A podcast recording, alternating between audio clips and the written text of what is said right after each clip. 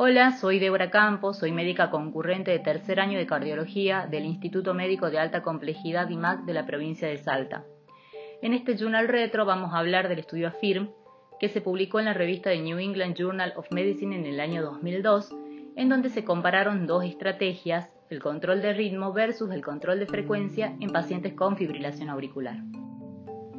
A modo de introducción, vamos a decir que la fibrilación auricular es la arritmia cardíaca sostenida más común. La estrategia óptima para su tratamiento sigue siendo incierta. La mayoría de los síntomas son causados por una frecuencia ventricular irregular o mal controlada. El riesgo asociado de muerte se duplica en estos pacientes. En este estudio se compararon los efectos del tratamiento a largo plazo con dos estrategias, como ya dijimos, control de ritmo versus un control de frecuencia vamos a hablar sobre los métodos de este estudio. Como criterios de inclusión, los pacientes debían tener al menos 65 años u otros factores de riesgo para CV o muerte. Era primordial para la inscripción a, juicio clínico de los investigadores que la FA fuera recurrente, que la FA causa enfermedad o muerte, que estaba justificado el tratamiento a largo plazo que la terapia anticoagulante no estaba contraindicada, que el paciente era elegible para someterse al menos a dos fármacos en ambas estrategias y que el tratamiento con cualquiera de las estrategias podría iniciarse inmediatamente después de la aleatorización.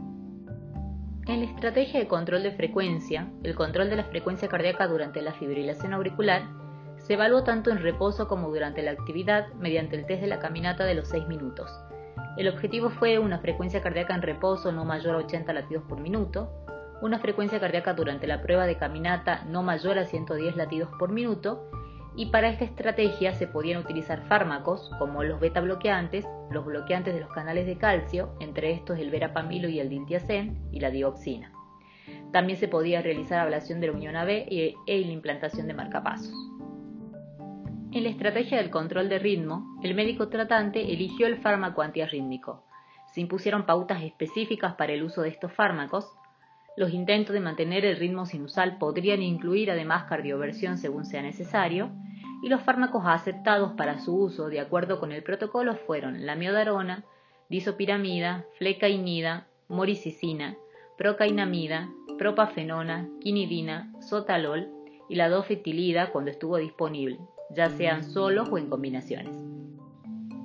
Otras consideraciones terapéuticas que se tuvieron en cuenta fue que una vez agotados los enfoques estándar de tratamiento, pero no antes del fracaso de al menos dos ensayos de un fármaco para el control de ritmo o de frecuencia, se podía considerar una terapia no farmacológica.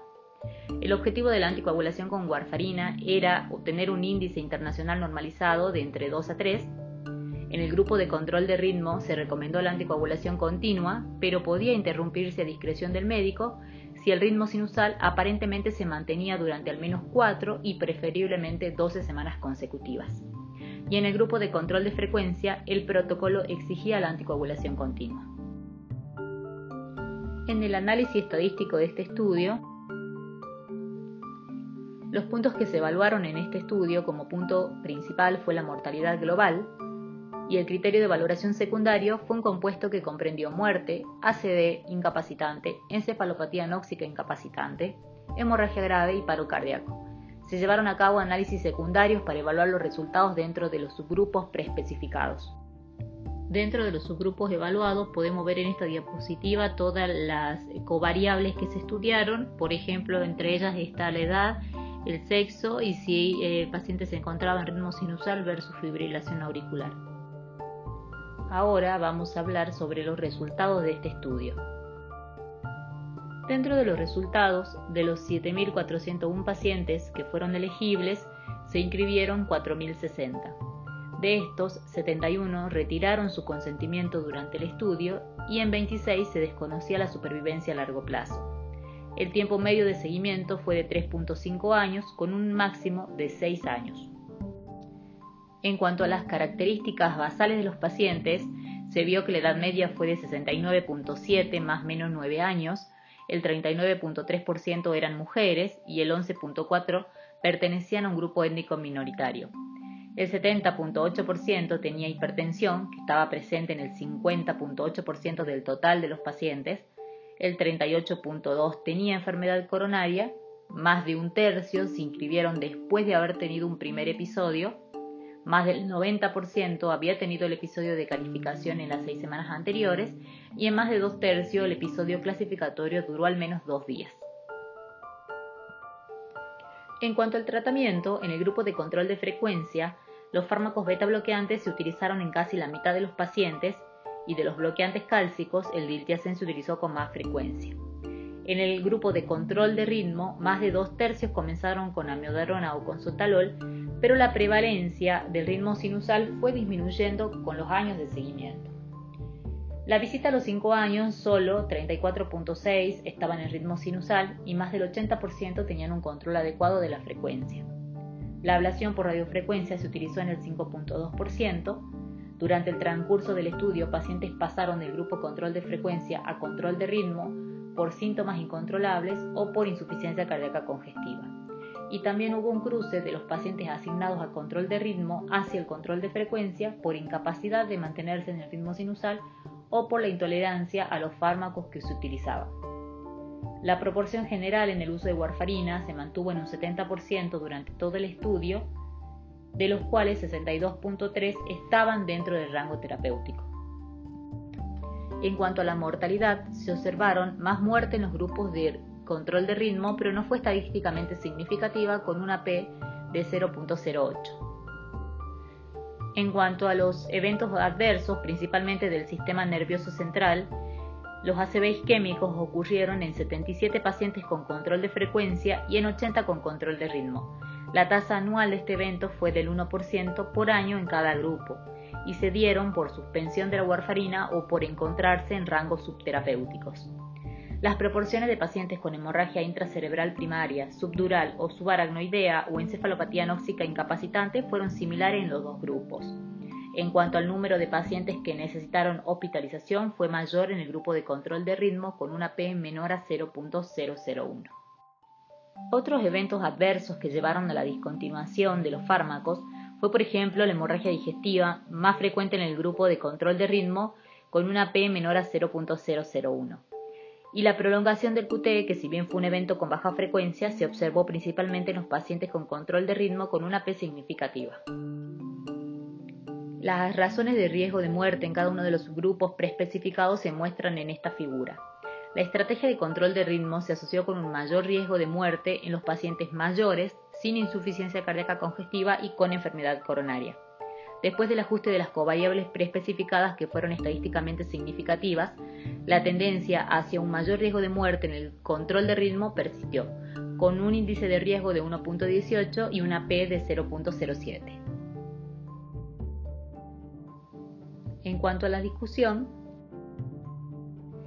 en la discusión podemos decir que la población de este estudio fue representativa, que el protocolo permitió el uso de múltiples fármacos y terapias no farmacológicas, que la estrategia de restaurar y mantener el ritmo sinusal no tuvo una ventaja clara sobre la estrategia de control de frecuencia, que hubo una menor tendencia hacia un aumento de la mortalidad con la estrategia de control de ritmo, que la separación en la curva de mortalidad comenzó a surgir cerca del segundo año de seguimiento y que estas curvas parecían divergir, no converger, más adelante también en el seguimiento.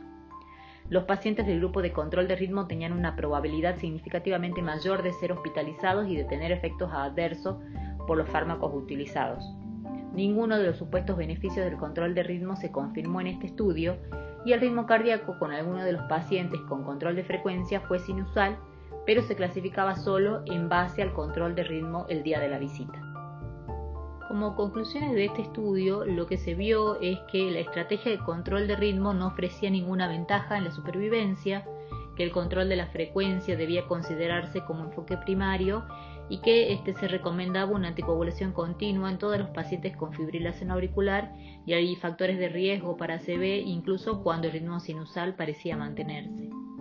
Y bueno, para ir concluyendo con este Journal Retro, me gustaría hacer referencia a lo que eh, lo que son las consideraciones actuales en cuanto a fibrilación auricular que fueron publicadas en la guía europea que salió el año pasado, en el 2020, en donde ellos ponen como recomendación eh, clase 1, nivel de evidencia A, el tratamiento de control de ritmo en todos los pacientes con fibrilación auricular sintomática para mejorar los síntomas y mejorar la calidad de vida en estos pacientes.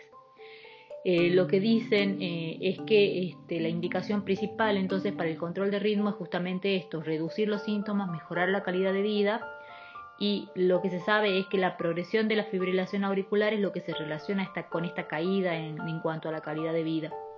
Y que los últimos datos publicados indican que las tasas de progresión eh, fueron significativamente menores en los pacientes con la estrategia de control de ritmo eh, que también sería importante hacerlo de manera temprana, ya que con el paso del tiempo los pacientes también se vuelven menos susceptibles a responder al tratamiento. Y hay otro dato que es muy importante tener en cuenta, es que la edad avanzada, que la fibrilación persistente y el antecedente ya de ictus o AIT fueron predictores independientes de progresión de fibrilación auricular, por lo que deben valorarse a la hora de tomar decisiones este, en cuanto a la estrategia de tratamiento para cada paciente. Muchas gracias.